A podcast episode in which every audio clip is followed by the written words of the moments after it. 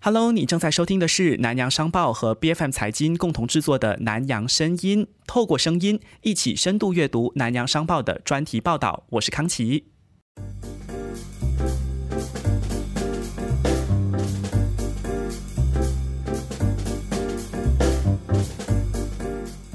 今天来到节目当中的呢，是我们非常熟悉的南洋商报常驻在槟城的这个高级专题记者黎天华哦。首先，先请天华跟我们打声招呼。天华你好，哎，康熙你好，B F M 的听众朋友们大家好。是，其实，在上个星期一我们的节目当中呢，同样是有天华来聊到一些跟全国大选有关的这个呃新闻。其实配合马来西亚二零二二年的这个第十五届全国大选呢，接下来这个南洋声音，我们其实都会陆续的去深度探讨说，在南洋商报上面刊载的大选相关的专题哦。那今天我们就要先来聚焦这个年满十八岁就会被政府系统自动登记为选民册当中的这个手头族。其实天华，你跟你的两位同事在前阵子有去走访了一下，然后就。抽样采访了一些民众，是吗？是的，呃，当时南洋商报呢是通过两种方式来进行一个所谓的民意调查。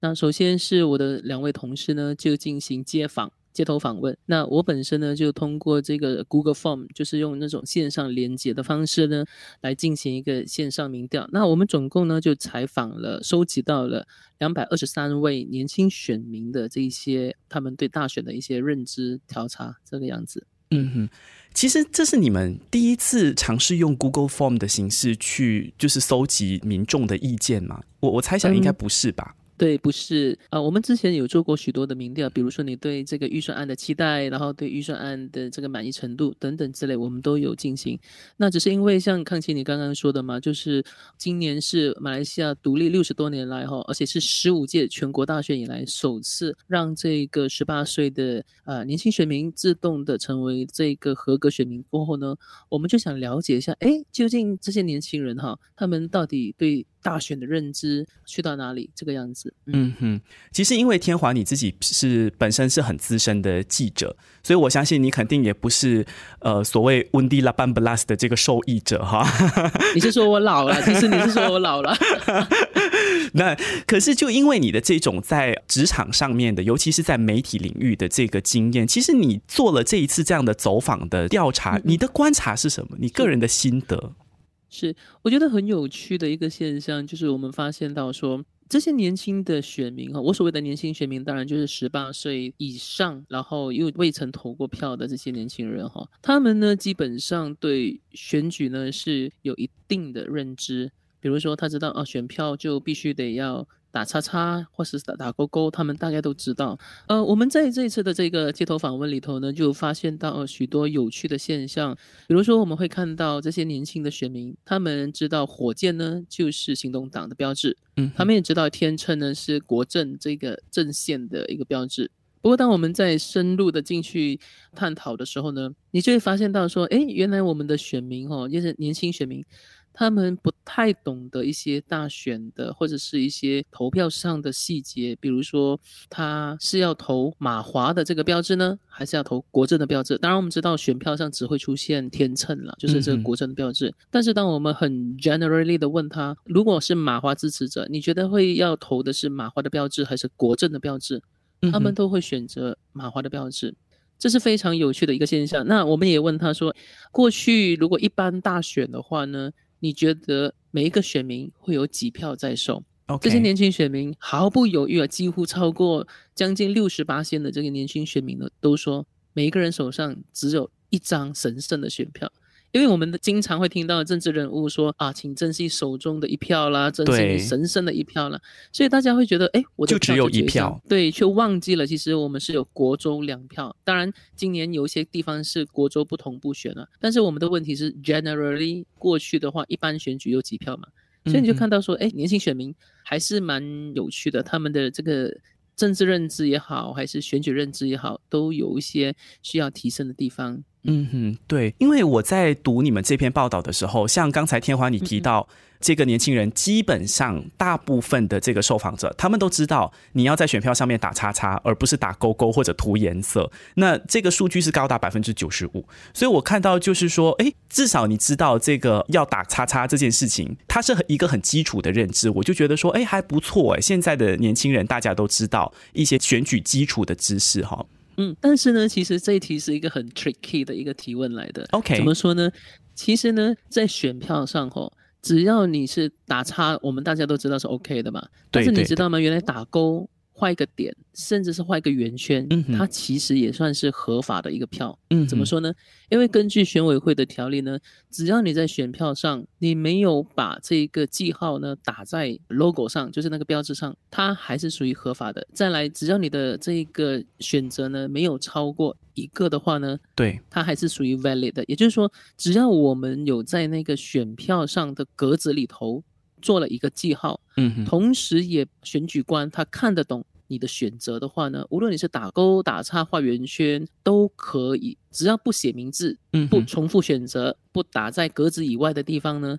它都算是合法的这个票。当然，呃，我们有访问这一个选委会的官员，他就告诉我们说，即便如此，即便是。可以被接受，但是所有的民众呢，受处还是以打叉为主，因为这个会比较不太引发争议。嗯，那当然你可以打勾，你可以画圆圈，但是我觉得那个争议性就蛮大。对，跟康熙你分享一件事情哈，就是是选委会呢也针对这个现象，这个提问呢特别做了一支短片，我觉得很有趣。他在短片里头他说，如果你做好选择，请打叉；如果你不会打叉的话，那请画一个 X，就是那个字母的 S。嗯哼。那当然，你也可以打其他的记号来被选委会的官员认为说他清楚知道你的选择。不过他补上一句，他说为了避免麻烦，为何我们不直接的选择打叉呢？所以就是说，他都 OK。那我们特别呢，就设立了这一题，希望可以让十八岁的选民呢有所认识。所以我们就很 tricky 的把这题给放了进去。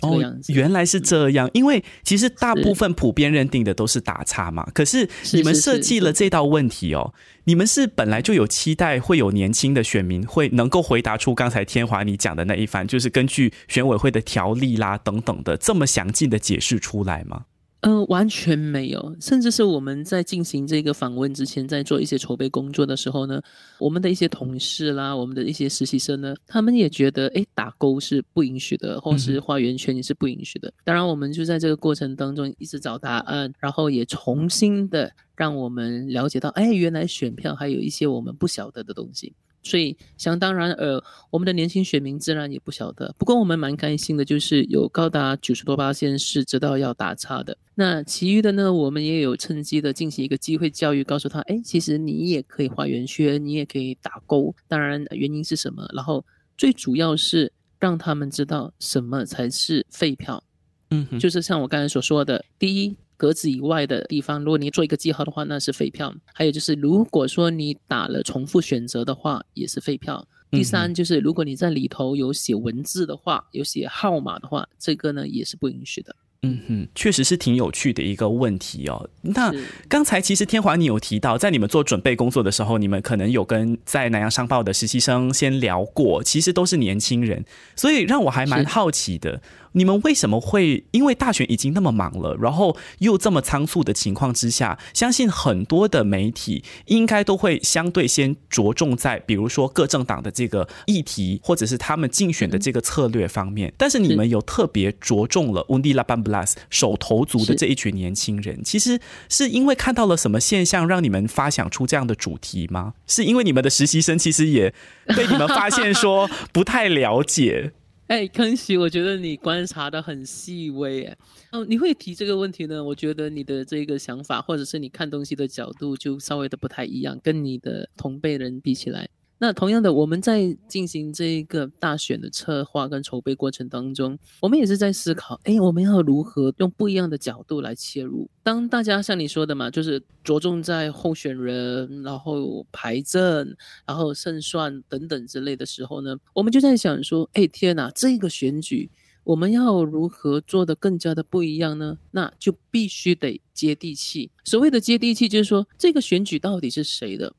他，不是政治人物的，他是我们全民的，是我们包括选民在内的。所以就像你说的嘛，我们就觉得应该想听听手头族的这些声音，所以我们就做了这个温迪拉班布拉斯的民调，让他们来告诉我们的这些政治人物、我们的候选人、我们的政党。到底发生什么事？大家是不知道你不认识你，甚至是不知道怎么投票的，去参与这一个机制，他们是完全不晓得。可能这里也让康熙知道一下，也稍微预告一下。嗯，我们接下来还会做许多的民调。对，因为我们试图想把这个选举呢拉回到更加 layman 的 level，就是说它更加回归到选民的身上，从选民的诉求、选民的这一个角度来重新的。看大选，重新的认识这个选举。嗯嗯哼，这个部分的问题，稍后其实我也想要跟天华来探讨。但是天华的另外两位同事，呃，黄小贤和谭宇浩，其实也是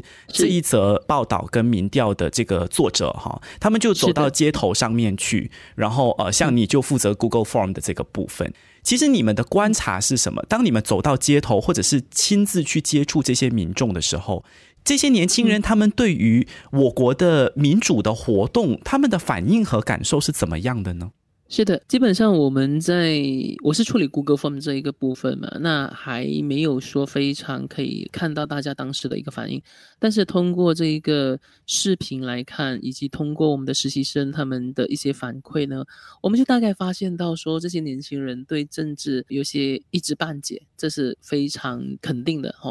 那他们其实也蛮乐意的接受访问，也就是说，他们其实也很想表态，但是在他们的这个表态，在他们的论。论述里头呢，可能就觉得说，我们就发现到他们的基础是有限的。当然，这个现象呢，也可能是敲响了一个警钟，无论是给我们的社会、给我们的选委会，甚至是给我们的政党朝野双方，大家就可以知道说，想要投票的年轻人是很多的。OK，嗯哼，甚至他们可能因为说第一次嘛，所以就想要参与这次历史性的一刻，同时也包括他们可能有些想要在社交媒体上炫耀啊，分享喜悦，说哎，这是我的打卡嘛。对，那这个所谓的隐忧就在于说，对大选一知半解、对政治不甚了解的朋友们，迫不及待想要参与投票，那么。一些懂得投票的人，如果他对政治、对这一次的选举的热度没有以前那么热，甚至是参与感，甚至也不想要投票，他们都就是呈现很负面的一个想法的话，那选出来的这个政府哈，它的代表性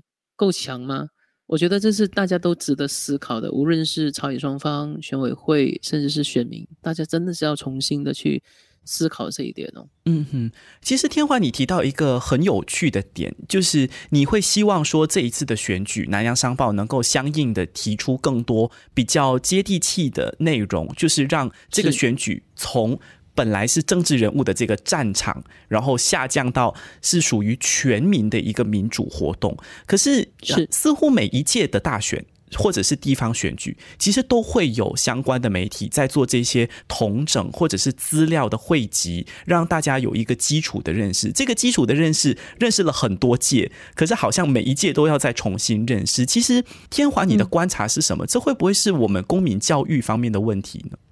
公民教育当然肯定的也是一个缺失，包括我们其实除了做这个民调之外呢，我们也有访问一些。公民组织的代表，像我们这次呢，就很荣幸的邀请到了这一个群益社的社员，嗯啊，来为我们分享。这名社员呢，也他叫谢归全，那他本身呢也非常的年轻，可以代表年轻的一群来发声。通过他的分享呢，就让我们知道说，年轻一群他们的参与度是有的，只是他们的认知不足，很大原因是在于，啊，我们的学校公民教育并没有非常多的谈到这一块。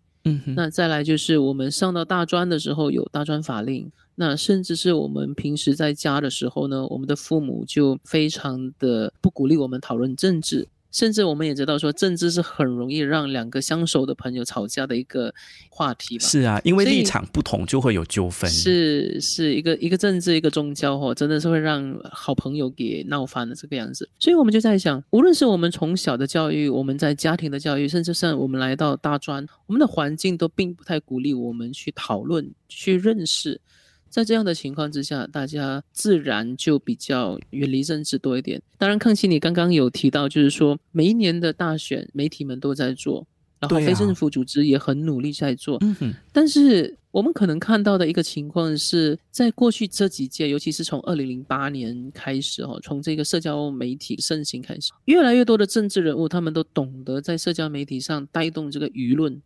嗯，所以你会发现到选举的舆论呢，它都是跟着政治角度去走的，OK，跟着政治人物的角度去出发。所以很多时候选民是被动的，媒体甚至也是被动的。这也是为什么我们这一次呢，想试图的把这个主控权呢，尝试拉一点点回来，由媒体来做一个导向。嗯这个样子，我们尽量去平衡。呃，我相信不止南洋商报，其他的媒体可能也在试图做这一块。希望大家可以一步步的、一届届的把我们的这一个关注点、我们的这个话语权呢，慢慢的拉回一点在选民这边。嗯，不要让整个大选的报道的方向都是依靠着这个政治人物，他们是怎么有设定他们的这个框架，他的政治的一些立场，然后跟着这个风向走。其实刚才天华有提到说，因为这个教育方面，可能很多的，比如说家庭啦，或者是学校方面，大家都不是那么乐意去谈呃政治方面的事情。可是政治的参与或者时政议题的这些探讨是一方面，制度的了解跟掌握好像也是另外一方面。因为像我跟天华都是媒体的工作者，所以我们时常有去参与，或者我们有了解，我们有跟进，我们就能够掌握各个政党的这个情况，或者是是各个细节的这个探讨。但是这个投票制度的部分，难道不是小学、中学就？应该要学会的嘛，因为像很多的这个问题，我在看回南洋商报走访的这个片段的时候，让我很惊讶的是，你们访谈的这个对象很多都是大学生，但是他们好像对于马来西亚的选举制度是有一定的这个认知的缺失的，为什么会这样呢？对的，当然，就像你刚才康熙你所提到的，就是因为我们的公民教育肯定是不足的嘛。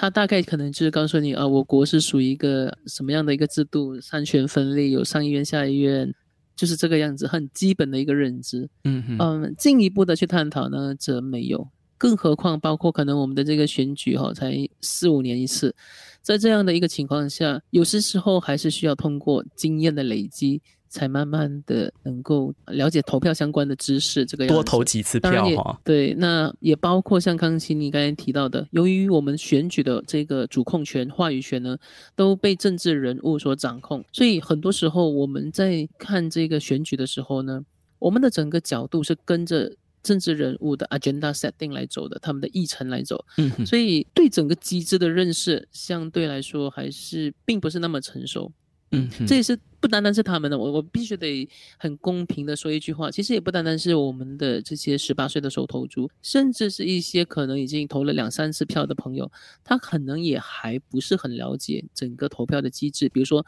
哎，我是不是能够带电话进去？那如果我的这个大马卡不见了的话，我是不是可以通过护照还是通过我的驾照来投票呢？许许多多相关的这些东西呢，并不只是他们不了解，我们投过两三次票的人也不见得非常的认识清楚。嗯哼，天华，你作为从业了这么长一段时间的记者，我问一问你个人的建议哦，因为刚才你有提到选委会其实就制作了影片嘛，就说这个选票上面是打叉要怎么打，然后还是你就标记这个 X，还是要怎么样才算是一个合格的这个选票，不会作为废票处理。其实你会不会认为说，选委会在除了大选以外的时间，他也应该要多做这些宣导的工作，让大家知道到底选举举行期间你应该要注意一些什么？诶，是的，康熙，我觉得你的这个看法是很好的。我们也很希望选委会能够时不时的做一些机会教育的工作，但是有时候我们发现到现实的情况却似乎不太允许。为什么这么说呢？你看哦，我们是每四到五年，甚至有时候闪电选举的话，有时候每三年就可能来一次大选嘛。在这样的一个情况之下，你要选委会每一个月去做这个教育工作呢，其实是在现实考量上有些不太允许，因为他必须得耗资人力、物力、金钱和时间去做这些所谓的 campaign。他可能做了，但是却得不到相应的这一个反应，因为选民在投票过后呢，他的热度会大减，他的这一个询问跟参与呢也会大减。在这样的情况下，你在推出所有的教育工作呢，其实他所获得的回响。并不能够和他的付出成一个正比。嗯哼，如此，我们总觉得说，哎，我们也可以体谅了。虽然他们每一个月都在拿我们纳税人给的这个工资哈，但是其实你要他做的话，他可能也不太符合现实利益的考量。这个样子，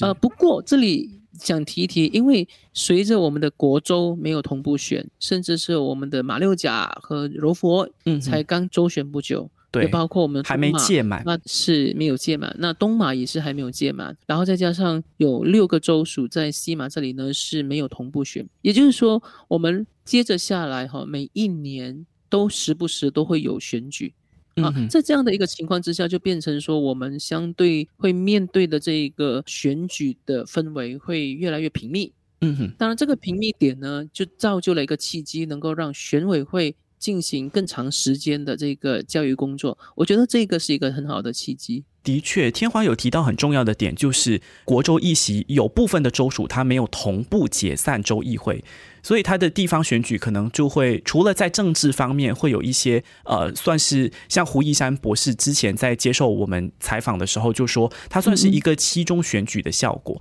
那现在在选举教育方面，其实它也是一个。加深认知的一个层面的举动，哈，其实是的。讲到这个选委会，他如果没有办法做这个宣导教育的工作，不能够做的太多，因为他没有那个流量嘛，你的这个付出跟你的回报是不成正比，是那个效益不高的。那其实根据天华的观察，有没有一些政治人物，或者是在大选期间要竞选了嘛？有没有人开始去思考说，温迪拉班布拉斯已经推行了？但是好像我们还有大专法令各方面的这种限制了你的认知加深跟拓展的这个政策，其实会不会有人开始思考这些法令或者是一些大学大专院校的限制应该要相应的松绑了呢？其实我们的政府呢都有在进行一些松绑的动作，包括可能年轻人也可以出来竞选，年轻人也可以出来投票，这个样子。嗯哼，大家都有在做，可能只是说我们的这个力度，还是我们看到的收益呢，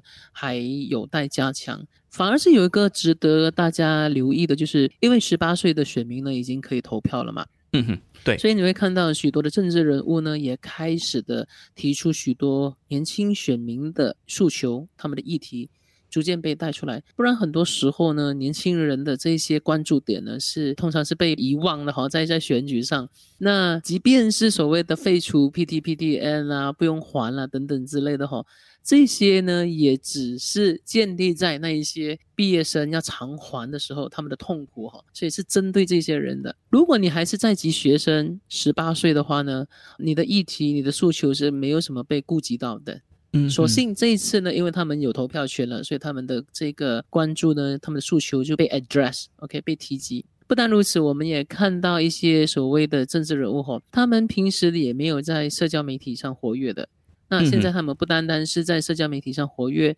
甚至也跑上了年轻人喜欢的 Instagram，或者是我看到有蛮多都已经开始玩 TikTok。来拍短视频，这些都是一些非常怎么说？我应该说是可取吗？呃迎头赶上这个科技时代。对他当 然无可否认，他当然是要调选票了。但是至少说他愿意通过这些管道去跟年轻人接触，然后提及他们想要提的议题。啊，不过康熙，这点我可能需要稍微的在节目上提一提哈。好啊，好啊。正因为对，正因为十八岁可以投票了，嗯，OK，所以政治人物开始提及他们要的议题，这是一件好事。但是同一时间，我觉得年轻选民们也必须得非常的小心，说这些人借助这些社交媒体的管道来接近我，那我会不会被骗？嗯哼，我要怎么去看？这个才是一个更重要的地方哈。所以选民们也要非常留意。是，其实天华提了一个非常非常重要的提醒，因为在社交媒体上面，它是没有过滤机制的，